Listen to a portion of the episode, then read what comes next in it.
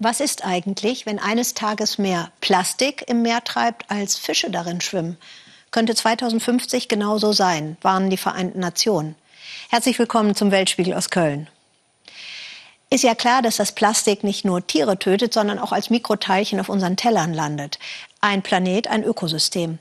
Dringend müsste es ein internationales Abkommen geben. Bei der Umweltkonferenz vergangene Woche in Nairobi ging es deshalb eben auch um Plastik.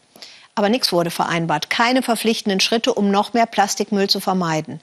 Vor allem in Schwellenländern oder wie die Profis sagen, Middle-Income Countries, die unseren westlichen Lebensstil nachleben. Da schwimmt viel herum. In Ägypten ist es mittlerweile so viel, beobachtet Alexander Stenzel, dass sich da nun etwas Interessantes bewegt. Er ist die Lebensader des Landes, der Nil. Doch ausgerechnet der große Fluss mit seinen vielen Bewässerungskanälen ist eine Müllkippe. Teppiche aus Plastik verseuchen das Wasser, denn der Kunststoff zersetzt sich mit der Zeit zu Mikropartikeln, die wiederum mit der Bewässerung auf den Feldern landen. Auf Tomaten, Zucchini, Kartoffeln. Fischer Samer kennt diesen ungesunden Zusammenhang. Plastikmikropartikel landen im Fisch und damit letzten Endes auf dem Teller.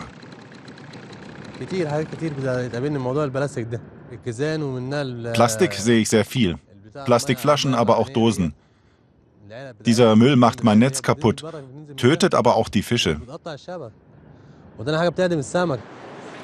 Er legt den Finger in die Wunde. Shadi kritisiert die Vermüllung des Landes, vor allem des Nils. Es gehört Mut dazu, so offen Kritik zu üben. Schnell kann man so in Ägypten auch als Landesverräter gelten. Shadi ist einer der Gründer der Bürgerinitiative Very Nile.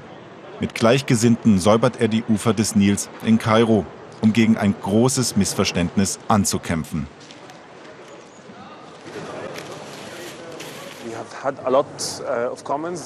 Wir haben die Leute gefragt, was glaubst du, wo der Müll landet? Die haben gesagt, er ist weg. Das ist nicht mehr unser Problem. Der Fluss trägt den Müll davon und deshalb ist es nicht mehr unser Problem. Die Leute verstehen oft nicht, dass dies auf sie zurückfällt. Der Nil, den schon die Pharaonen als die Lebensader des Landes anpriesen, erfährt diese Wertschätzung heute nicht mehr. Doch immerhin, die Freiwilligen haben etwas erreicht. Die Umweltministerin Fuad hat sich der Initiative Very Nile von Shadi angeschlossen.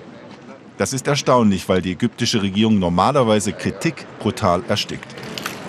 Doch die Missstände sind so offensichtlich, dass sie sich nicht leugnen lassen. Wir benötigen eine effektive Abholung für organischen und nicht organischen Müll und eine passende Anzahl von Fabriken, die in der Lage sind, den Müll zu recyceln. Und wir brauchen eine entsprechende Anzahl von Mülldeponien. Gerade mal 60 Prozent des Mülls werden überhaupt eingesammelt und davon nur 20 Prozent recycelt. Shadi geht zu den Partnern von Very Nile, die das Plastik recyceln, das die Initiative aus dem Nil gefischt hat. Der 15-jährige Abdel verdient hier einen Hungerlohn. Die Müllleute sind in der Hierarchie der Berufe weit unten angesiedelt. Sie haben nur wenige Fürsprecher. Shadi ist einer von ihnen. Das ist kein einfacher Prozess. Das Recycling ist für die Gesundheit problematisch. Viele Leute von hier suchen einen Arbeitsplatz, der sicherer ist. Umweltministerin Fuad weiß, dass der Umgang mit Müll so nicht weitergehen kann. Aber jetzt soll endlich ein nationales Abfallentsorgungsprogramm aufgebaut werden. Feierliche Einweihung im Nildelta. Das Projekt ist von der EU und Deutschland finanziert 51 Müllfahrzeuge für das Gouvernorat Kafr el-Sheikh, in dem dreieinhalb Millionen Menschen leben. Auch im Süden des Landes will Very Nile aufklären, zum Beispiel in Luxor. Sehr ländlich, weit weg von der Megastadt Kairo, aber mit sehr vielen Touristen, die viel Müll hinterlassen. Deswegen ist Shadi mit seinen Mitstreitern hier. Ihre Bürgerinitiative ist inzwischen im ganzen Land bekannt. Der Weg dorthin war schwierig, denn alles, was nur den Hauch einer Opposition hat, wird unterdrückt. Die erste Hürde war, dass wir eine Genehmigung brauchten für die Straße. Denn es gibt ein Gesetz gegen das Zusammenkommen von Menschen, egal welche Gründe sie haben.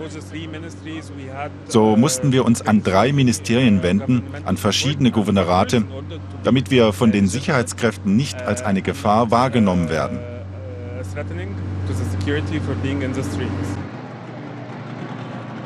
Luxor lebt in erster Linie von den vielen Touristen. Ich bin zum ersten Mal in Ägypten und ich bin ganz begeistert von dem Land, von den Menschen, von der Kultur, von der Schönheit und vom Nil. Und was ich in Kairo gesehen habe und auch jetzt hier, ich finde in Aswan und in Luxor ist es noch besser. Das ist dieser Abfall und dieser Schmutz überall, an jedem Eck. Die Aktivisten wissen, dass die Plastiksammelei symbolischen Wert hat. Ein paar Säcke machen den Nil noch nicht sauber. Die Aktion soll Bewusstsein generieren und vor allem mehr Umweltschützer. Vor zwei Jahren waren wir hier noch sehr wenige. Uns wurde immer wieder gesagt, es gibt keine Hoffnung, wir sollten aufhören. Vor einem Jahr waren hier drei, vier Leute. Jetzt sind wir ein paar Dutzend in diesem Gouvernorat. Es sind Tausende in Kairo, vielleicht sind es im nächsten Jahr Hunderte in den einzelnen Gouvernoraten und Hunderttausende in Kairo. Und diese Welle wird immer größer. Das ist für mich hier ein sehr emotionaler Moment.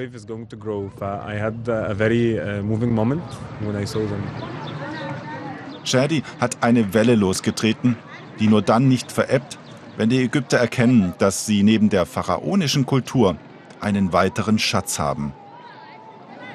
Den Nil, der untrennbar mit der Schönheit Ägyptens verbunden ist.